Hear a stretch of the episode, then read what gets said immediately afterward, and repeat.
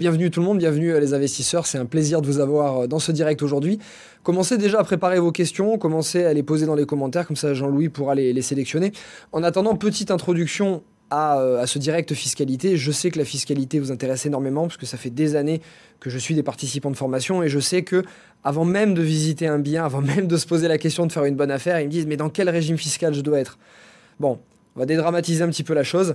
La fiscalité c'est bien, on peut payer beaucoup d'impôts, effectivement, euh, bien choisir son régime fiscal ou pas, ça peut avoir un impact très conséquent sur euh, nos finances, le cash flow et les plus-values qu'on encaisse. Mais si on choisit une très bonne affaire, impôt ou pas impôt, ça reste une très bonne affaire. Elle sera peut-être un peu moins bonne, mais elle restera bonne. Donc, si aujourd'hui, tu as envie d'investir dans l'immobilier, mais que tu te poses trop de questions ou que euh, tu vois trop de régimes fiscaux et que tu es perdu là-dedans et que ce qui t'empêche d'investir, c'est la question de savoir dans quel régime tu dois être, et que finalement ça, ça t'empêche d'investir, alors on a un problème. Alors on a un problème et dans ce cas-là, il faut déjà que tu te portes sur la chose la plus importante, c'est-à-dire trouver un bien immobilier, trouver une affaire, s'en occuper, faire des travaux éventuellement et seulement après choisir le régime fiscal. Si ça t'empêche d'investir, fais-le de cette manière-là. Et pour ceux qui euh, ont déjà investi et qui, qui, qui, ça n'empêche pas d'investir, tout simplement, qui sont prêts à aller euh, chercher l'affaire, c'est bien de se poser la question du régime fiscal avant l'opération pour essayer d'avoir une stratégie la plus claire possible, faire le moins d'erreurs possible pour que ça nous coûte le moins. Et c'est ce qu'on va essayer de faire aujourd'hui. Et on va commencer avec une question de euh, Cléolia. Euh, Faut-il toujours faire une SCI, une société civile immobilière, hein, une SCI Est-ce que c'est obligatoire pour un seul bien en LMNP Donc ceux qui ne connaissent pas aussi, c'est la location meublée non professionnelle, qui est un statut fiscal dont on, dont on va parler. Alors, SCI ou pas Est-ce que c'est obligatoire? Cléo, le, le, son prénom? Cléolia Cléolia. Cléolia, ok, Cléolia, je te réponds. Alors, déjà, il faut qu'on pose les bases et qu'on sache si on parle d'une ECI à l'IR ou à l'IS, puisque ça va, euh, ça, va, ça va changer un petit peu la donne. Je précise IR, impôt sur le revenu, IS, impôt sur les sociétés, parce qu'on va beaucoup en parler. Donc, as bien fait. IR, euh, IS, voilà. Posons les bases. Alors, SCI, c'est une société civile immobilière. On va reposer les bases calmement. C'est donc une société qui a pour but d'investir dans l'immobilier. C'est une société qui est très connue et on a tous eu un oncle, un grand-père euh, qui avait une SCI parce qu'il a acheté euh, des biens immobiliers il y a 20 ou 30 ans avec ça. Ça a été la mode pendant très longtemps. Les experts comptables faisaient beaucoup de SCI pendant, euh, pendant un moment. Et donc, on avait l'habitude de Ah, moi j'ai le tonton qui a fait une SCI, donc je vais faire des SCI parce qu'avec ça, je ne vais pas payer d'impôts. On a deux types d'imposition pour la société civile immobilière. On a à l'IR, impôt sur le revenu, c'est-à-dire que quand on fait une SCI, on est d'office à l'IR. On n'a pas le choix, c'est l'IR. On peut faire une demande pour être à l'IS, c'est une option. Une fois qu'on passe à l'IS, c'est irrévocable, on ne peut plus revenir à l'IR. Donc je suis en IR, je peux passer à l'IS. Je suis en IS, je ne peux pas revenir en IR. Si on a le temps un peu plus tard ou qu'on a la question, posez-nous la question en commentaire si vous voulez qu'on détaille ces impositions. On verra, parce qu'il y a tellement à dire dans la fiscalité en 30 minutes, on verra vers où on se dirigera. La question de cette SCI, premièrement, on ne peut pas acheter un bien immobilier seul avec une SCI. Donc, euh, si on veut acheter un bien, ce fameux bien en LMNP, est-ce qu'on l'achète seul ou avec quelqu'un? Si on a envie d'acheter seul, déjà, ça résout la question de euh, la SCI. Sauf si on est nous seuls, personne physique, et qu'on a une société à côté, euh, on est boulanger par exemple, notre boulangerie peut s'associer avec nous, personne physique, et acheter par exemple les murs de la boulangerie en SCI. Ça, c'est possible. Oui, parce que je précise, hein, c'est sur le statut de la, de la SCI. En fait, il faut être deux associés. deux associés toujours obligatoire. Donc voilà, donc, parce que les gens ne le savent pas forcément. Donc c'est exactement ce que tu disais. Et toi, tu disais, ben, on peut être un associé personne physique et un associé euh, personne morale, donc une autre entreprise, une autre holding, une autre. Euh, Exactement. Mais ça nécessite d'être deux personnes. Donc si vous voulez absolument faire une SCI aujourd'hui parce que vous en avez l'intérêt, peut-être après ce direct, vous allez le comprendre, et que vous n'avez personne avec qui vous associer, mettez un de vos enfants à 5%, mettez votre femme, votre mari, euh, un parent, etc. Pour acheter un seul bien, c'est très difficile de répondre à cette question, donc je vais essayer d'élargir pour que ça, ça, puisse correspondre au plus de monde possible.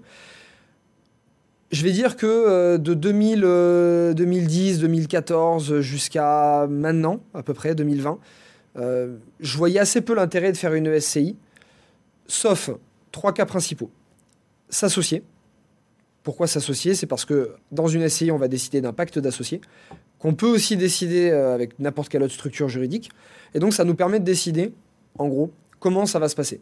Je me prends la tête, il euh, y a un décès, euh, on s'entend plus, il euh, y en a un qui est malheureusement handicapé, qui peut plus prendre de décisions, on va pouvoir choisir les cas et donc les prévoir et ça va pouvoir nous sécuriser en tant qu'associé. Alors que si on ne fait pas de société, on va être en indivision et on le sait, un nul nécessaire rester dans l'indivision. L'indivision c'est très complexe puisque si vous êtes tous les deux en indivision, vous pouvez rester des années à être bloqué sur une décision. Je fais les travaux, moi je veux pas. Ok, on est bloqué. Stop et fin. Donc ça, ça, pose un problème. Donc la SCI, je répète, premier avantage, ou toute autre société, c'est le fait d'être associé. Deuxième, transmettre son patrimoine à ses héritiers. Le fait d'avoir des biens immobiliers dans une SCI ou une autre société, ça va nous permettre de transmettre plus facilement le patrimoine. Alors, pas parce qu'on va payer moins d'impôts, moins de droits de succession, parce que les barèmes vont être plus petits, c'est pas du tout ça. C'est qu'on va pouvoir léguer des parts plutôt que léguer un bien. Je donne un exemple. Et on va éviter l'indivision. Et on va éviter l'indivision, exactement, tu as tout à fait raison.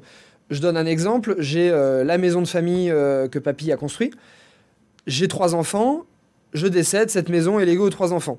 Je peux pas donner euh, une chambre à l'un, une chambre à l'autre, une chambre à l'autre. C'est pas possible. Donc en général, ça crée des problèmes, ça crée des disputes et ça crée des fois le manque de finances pour pouvoir acheter le bien.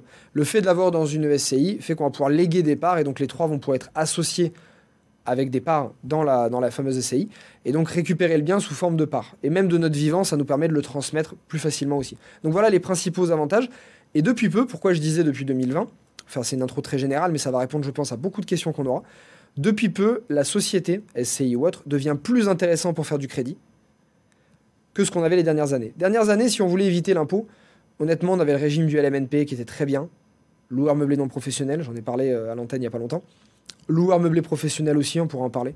Il y avait des régimes perso qui coûtaient moins cher, qui étaient plus faciles à mettre en œuvre et qui permettaient plus facilement d'éviter l'impôt que, euh, que la SCI ou une autre société. Maintenant, on tape sur le LMNP, on est en train de le voir. Pendant combien de temps ça va durer? Est-ce qu'on va réussir encore à passer entre les mailles du filet? On ne sait pas. La société permet d'emprunter plus facilement depuis les contraintes du HCSF. Pour ceux qui ne connaissent pas, qui n'ont pas suivi les contraintes du HCSF, en clair, depuis 2020, c'est un peu plus dur d'emprunter en particulier, mais en société, c'est un peu plus facile parce que on n'a pas cette limite d'endettement de 35%, pour faire un schéma très clair. Voilà. Question large, mais ça peut peut-être répondre à d'autres. Alors on a une autre question d'Arthur Le Petit 3. Euh, euh, bonjour à toi. Euh, faut-il laisser une SCI vieillir avant d'acheter? Ça dépend comment on comprend la question. C'est peut-être soit pour, pour acheter pour la question du crédit immobilier dont tu viens de parler, ou sinon c'est peut-être euh, s'il veut faire de l'achat-revente un petit peu plus souvent. Ouais, alors pour les deux cas de question, euh, la première question, si c'est pour faire un emprunt, on n'a pas besoin de laisser vieillir une SCI, on peut créer une SCI immédiatement et emprunter. Sauf que si vous êtes deux associés dans la SCI, vous voulez emprunter euh, avec une SCI qui est neuve, la banque va regarder votre endettement à vous, elle va regarder votre situation, enfin la situation des deux associés, comme s'il n'y avait pas de société. Demain, vous avez une SCI, notamment à l'IS. Ça fait 5 ans ou 10 ans que vous faites de l'investissement immobilier. L'avantage, c'est que votre banquier va beaucoup moins regarder la situation personnelle des associés, mais regarder la situation de la SCI. Est-ce que ma SCI est en bénéfice? Est-ce que j'ai du cash flow et donc j'ai de la trésorerie? Est-ce que j'arrive à bien gérer mes biens immobiliers? Est-ce que quand je revends, je fais une plus-value? Donc ça, ça va lui permettre d'avoir confiance en la SCI, en l'entité, et moins aux associés. Donc elle va moins regarder l'endettement perso des associés, mais de la SCI. Première question. Donc non, tu n'as pas besoin de, faire vieillir une, SCI euh, pour emprunter. Deuxième, si on fait de l'achat-revente, c'est pas adapté. Une SCI n'est pas faite pour faire de l'achat-revente.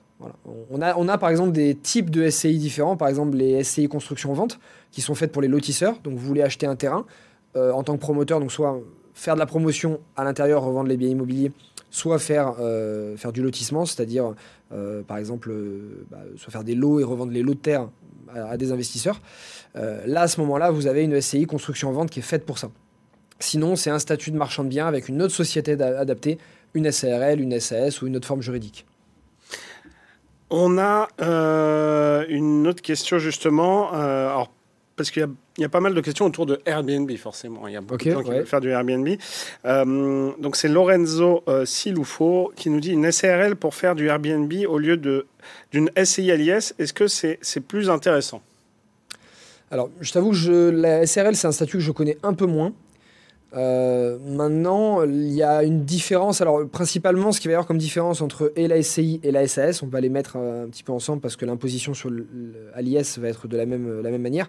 La SRL est un petit peu différente. L'avantage avec la, la SARL, c'est si tu veux te verser plus de revenus, euh, revenus de, de, gérant, par exemple, de gérant non salarié, tu veux verser plus de revenus et moins de dividendes, la SARL va être plus avantagée.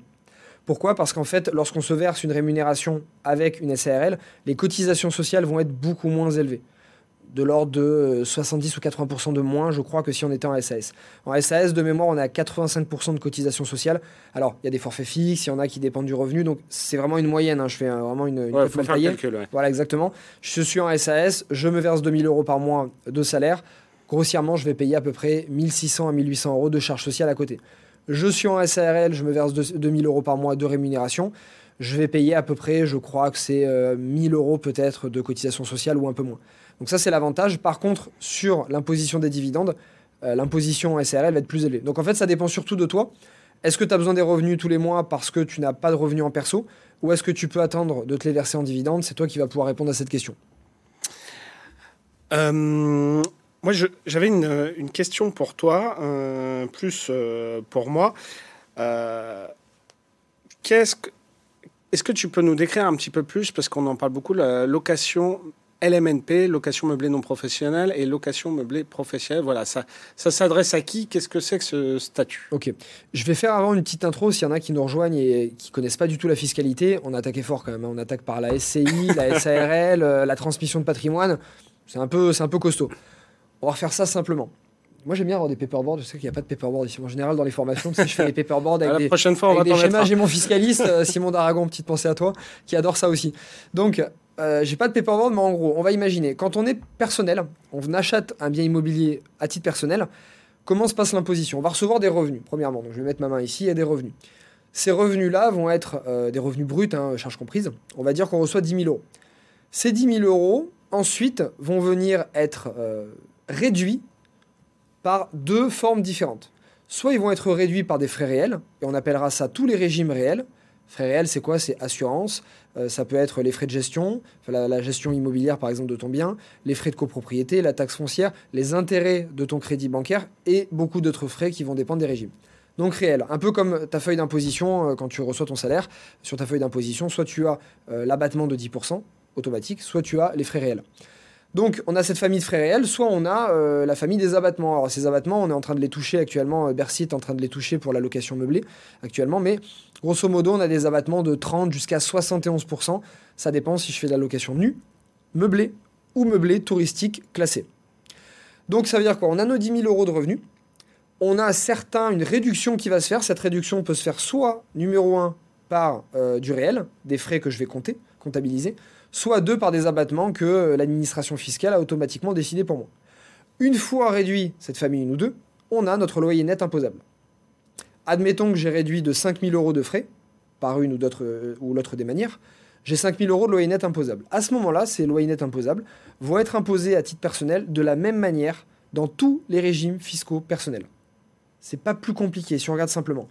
Là où ça se complique, c'est pour enlever ces frais c'est là où on a euh, différents régimes. Alors, suivant les régimes, je suis en nu, je suis en meublé, etc. Je suis en réel ou en, micro, c'est-à-dire avec des abattements. Je ne vais pas déduire les mêmes choses. Donc, en fait, la complexité va se passer entre les loyers bruts au loyer net.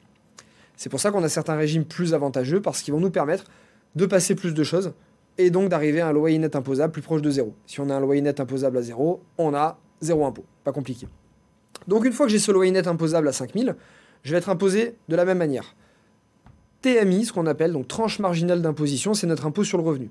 On a différentes tranches aujourd'hui. C'était plus 14, c'était 19, je crois. 11, 19 11, 14 C'est 11, 14, 30, je crois. Ouais, c'est euh, celle, de 11 qui a été créée. Euh, bon, je crois que c'est 11, 14, tu as, sûrement raison. Et après, c'est 30, 41, 45%. Plus on gagne, plus on va être haut placé dans cette TMI et donc plus on va payer d'impôts. Jusque-là, euh, tout le monde l'a compris. Donc, on a notre loyer net de 5000 euros et donc on va avoir deux forme d'imposition là-dessus, deux impôts qui vont s'additionner. Premièrement, ma TMI. J'ai un revenu à 3000 euros par mois aujourd'hui, je suis célibataire. Je suis dans cette, tranche TMI à 30%. Je vais donc payer 30% d'impôt sur les 5000 euros de loyer que je reçois. Plus ce qu'on appelle les prélèvements sociaux. Prélèvements sociaux, c'est différentes cotisations sociales à l'intérieur, CSG, CRDS, etc.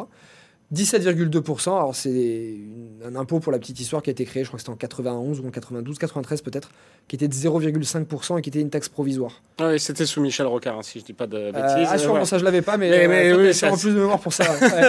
Donc ah, euh, c'était provisoire et c'était pour enflouer le, trou de la Sécu. Bon, bah c'est plus provisoire et elle est beaucoup plus haute que 0,5. Donc cet impôt, il, voilà, il a été modifié pas mal de fois là depuis 2010, notamment deux, deux trois fois. Donc on a 17,2% de ces 5 000 euros qui vont s'additionner. Donc on a 30 plus 17,2, 47,2% qui vont être pris sur nos 5 000 euros de loyer net. Donc tout le jeu de la fiscalité va être de réduire notre loyer brut à notre loyer net pour arriver à un loyer net le plus faible possible.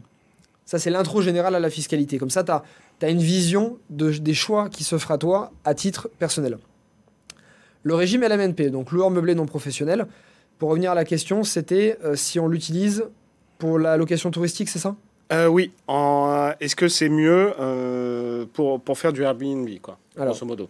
Si je réponds à cette question avec deux semaines de retard, avec deux semaines dans le passé, avant qu'on nous sorte cet amendement pour modifier le LMNP, j'ai envie de te dire oui. Aujourd'hui, euh, on est encore en hésitation. On attend de voir. Hein. Il y a des, amendements qui ont, été, euh, qui ont été proposés afin de modifier ce régime LMNP.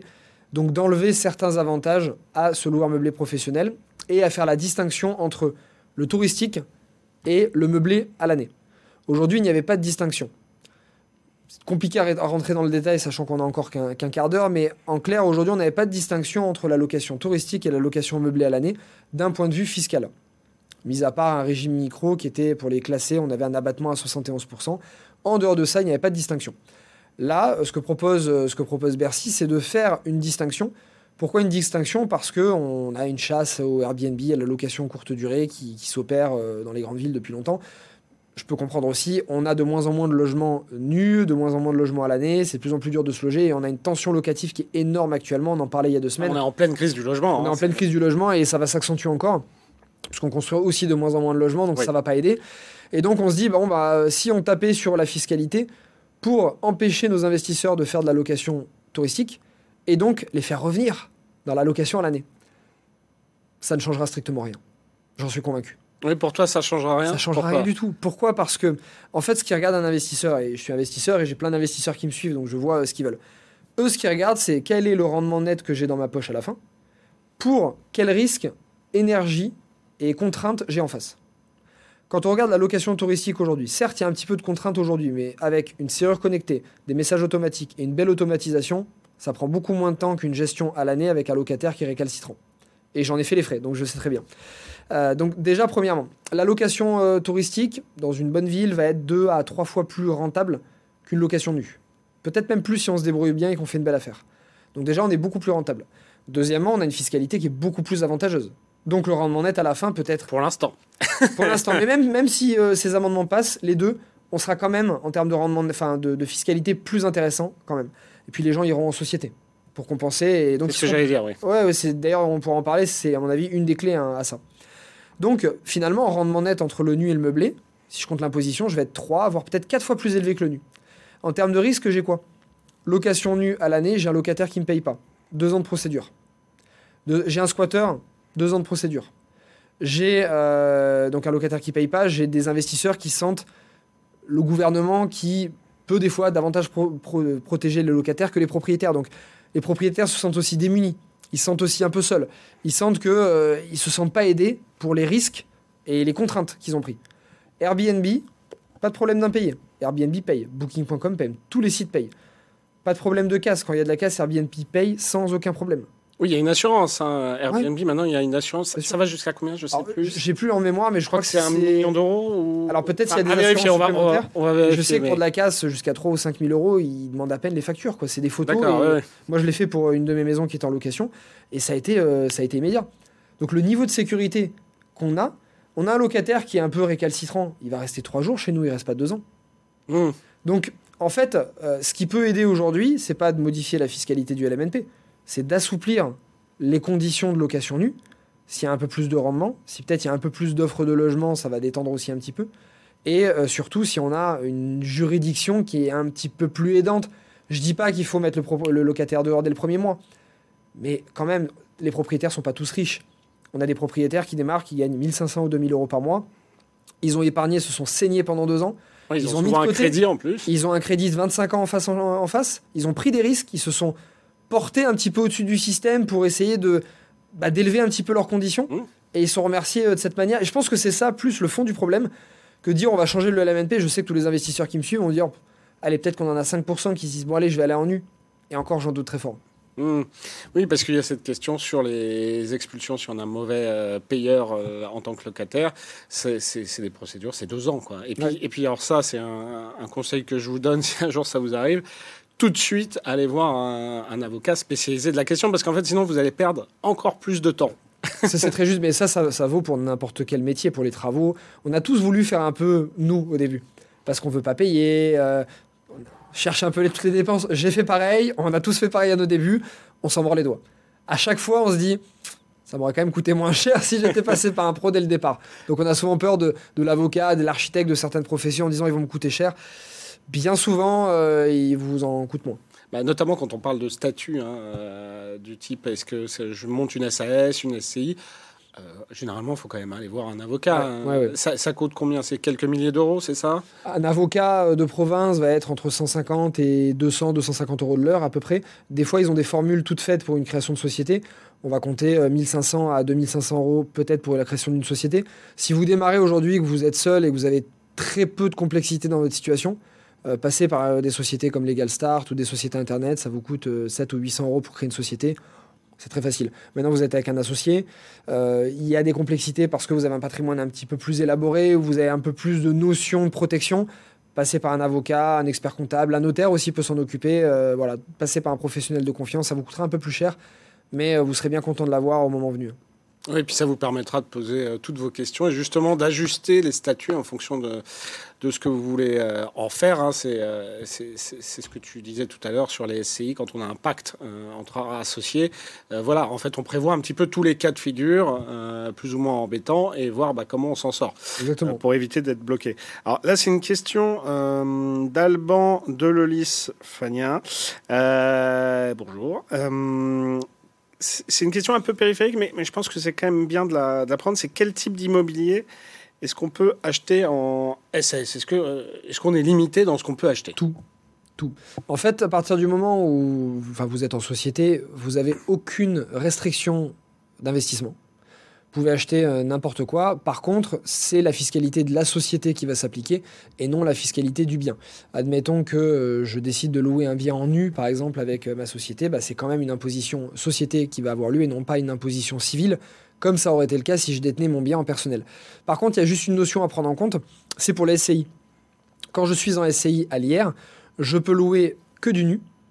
À partir du moment où plus de 10% de mes revenus proviennent du meublé, je passe automatiquement à un CI à l'IS.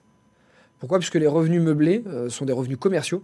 Donc je passe automatiquement en SCI à l'IS. Voilà, c'est juste cette notion à savoir. Donc je ne peux pas faire de la location touristique ou de la location étudiante meublée avec une SCI à l'IR, c'est pas possible. Je basculerai automatiquement à l'IS. Mis à part ça, non, on peut faire ce qu'on veut. Oui, parce qu'en fait, on distingue, hein, tu m'arrêtes si je dis des bêtises, on distingue en fait tout ce qui est revenu, euh, activité civile, c'est-à-dire en fait, je loue à quelqu'un euh, en location nue euh, à l'année, etc., classique, et ce qu'on appelle de l'activité commerciale.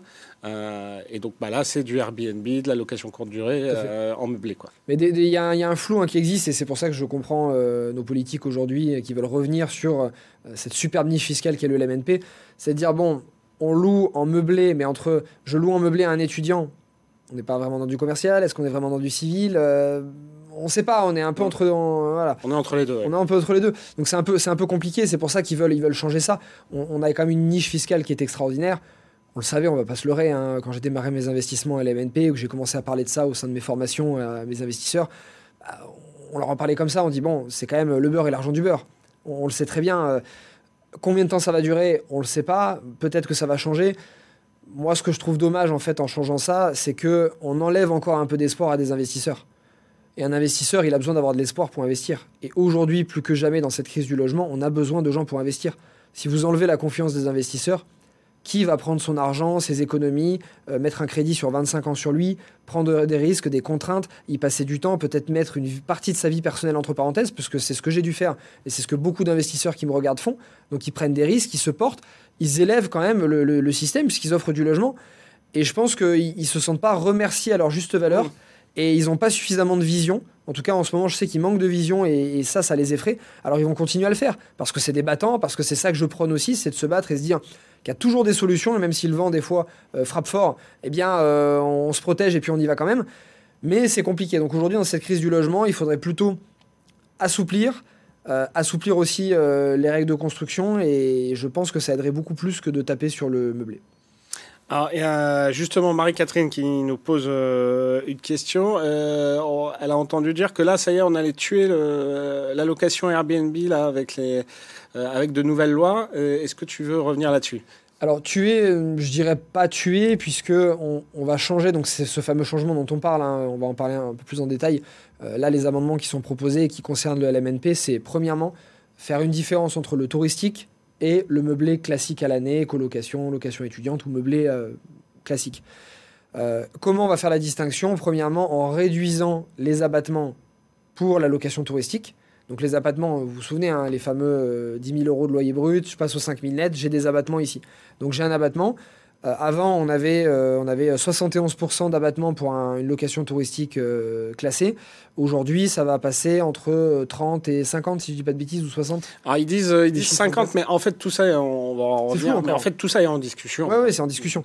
Donc, il y a des amendements qui sont passés, mais en fait, comme le, bon, je le, je le dis comme ça, c'est dans le cadre du budget pour 2024. Bah, en fait, le gouvernement a déjà annoncé la couleur. Ils vont utiliser le 49.3 et ils vont aller assez vite.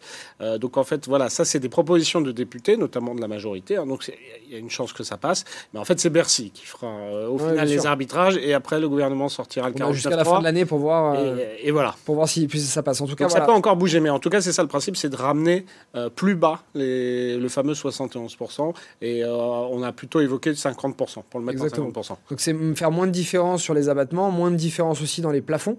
Je vous rappelle que les plafonds, quand vous êtes en location micro, BIC, donc micro avec abattement, c'est donc euh, voilà, il y a un abattement d'office proposé par l'administration fiscale. Euh, plutôt que d'avoir euh, des abattements, donc que c'est 122 000 euros de mémoire pour la location euh, touristique classée, on va être peut-être à 60 000 euros. là, c'est 176 200 euros parce que c'est compliqué parce que ça, il y a beaucoup beaucoup de seuils quand on parle de fiscalité immobilière. et pour un meublé classique, c'est 72 600 euros pour, pour avoir le droit au régime micro-BIC, c'est-à-dire un régime forfaitaire. Vous avez un abattement, hop, donc 50% pour un meublé classique et comme tu le disais, 71% pour un meublé de tourisme classé. Et de toute façon, voilà, c'est aussi sur ces seuils-là qui vont, euh, qui vont bouger et certainement les, certainement les mettre plus bas. Enfin, en, tout cas, c'est ce qui. Et mettre plus haut aussi pour la location nue. Et mettre plus haut pour la location nue, c'est ça, donc réduire la différence. Ça, c'est la première chose. Donc, jouer sur les seuils et jouer sur les plafonds. Euh, enfin, sur les seuils et sur les, les, les abattements. Et ensuite, c'est jouer sur l'amortissement en LMNP. Alors, cet amortissement, pour l'expliquer avec des mots très simples, on avait la possibilité en LMNP de pouvoir amortir c'est-à-dire d'utiliser les murs en fait de notre bien immobilier, notre bâtisse, pour venir réduire, c'était un jeu comptable hein, tout simplement, pour venir réduire notre bénéfice imposable en tant qu'LMNP. Donc venir réduire nos loyers imposables en, fin d'année. Sauf qu'en fait, c'est pas une vraie dépense, c'est de l'amortissement. C'est comme j'achète un ordinateur en société, je l'amortis sur 5 ans, au bout de 5 ans, mon ordinateur vaut zéro. Euh, si je revends mon ordinateur, je l'ai acheté 5000, je le revends 2000, je réintègre 2000 dans mon bénéfice, et donc ces 2000 vont venir être imposés. Eh bien, avec l'immobilier, c'était pas pareil en LMNP. J'amortissais un bien qui coûtait 100 000 euros sur 25 ans. Au bout de 25 ans, j'avais un bien qui était censé comptablement valoir zéro. Si je revendais ce bien 200 000 euros, ben, j'étais pas imposé. Alors qu'en société, j'aurais pu. C'est là cette petite niche fiscale qui veulent euh, changer, hein, euh, venir euh, gentiment changer, on va dire, notamment pour le touristique. C'est-à-dire qu'ils veulent que cette, cet amortissement des murs qu'on a pratiqué soit, le jour où on revend, être, enfin, viennent être pardon, réintégrés pour la plus-value, et donc on vienne payer une plus-value sur tout cet amortissement qu'on a pratiqué pendant la durée. Ce qui serait logique en soi si on est sur du commercial, c'est logique puisqu'on le fait en société, mais encore une fois, est-ce que c'est le bon moment avec toutes les mesures qui ont été prises dans l'immobilier? Je ne sais pas, mais en même temps, je comprends qu'il y a une crise du logement, qu'ils doivent y répondre, et euh, ils font aussi du mieux qu'ils peuvent. Euh, mais en ce moment, je trouve qu'il y a beaucoup, beaucoup de petites réformettes qui changeront peut-être pas et vont peut-être effrayer nos investisseurs qui, euh, certains qui ont les capacités, vont se dire bah tiens, si j'allais à l'étranger, hein, mmh. peut-être que, peut que c'est un peu plus ensoleillé là-bas, ça bouge peut-être un peu moins. Et je sais, je, sais de quoi je parle. Euh, peut-être que, euh, tiens, si j'allais mettre dans la finance, peut-être à la place, parce que là, l'immobilier, il n'y a plus de rendement, ça se complique. Je, je, vois plus d'espoir. Donc, je vous rassure, il y a de l'espoir encore dans l'immobilier. Hein. Je continue d'en faire et on va continuer d'en faire. Mais il y a beaucoup d'investisseurs, notamment ceux qui suivent le moins l'actualité, qui sont le moins au courant, qui peuvent se dire, oh, ça fait beaucoup et donc ils peuvent être euh, frileux et moins y aller. Quand on a besoin de logement aujourd'hui, je suis pas sûr que ce soit une bonne idée. Même pour les étudiants, on a besoin de faire du meublé. Donc, euh, et on en a besoin. On voit tous ces étudiants qui sont dans des campings, qui peuvent plus loger en ville actuellement. Les campings débordent aujourd'hui, qui a une raison. Donc le meublé a encore son utilité. Oui, puis aussi pour les gens qui sont en déplacement professionnel euh, ou autre. hein. Donc c'est vrai qu'il y a- il y, a des cas où c'est bien adapté, notamment aussi en zone rurale. On en parle euh, moins souvent, mais en zone rurale, c'est vraiment souvent un, un- un atout pour l'attractivité des, de ces communes-là. Eh ben, c'est la fin de ce live. Merci à tous pour vos questions et merci Christopher. Euh, on se retrouve dans deux semaines et d'ici là, bons investissements immobiliers à vous tous. C'était un plaisir. Merci Jean-Louis.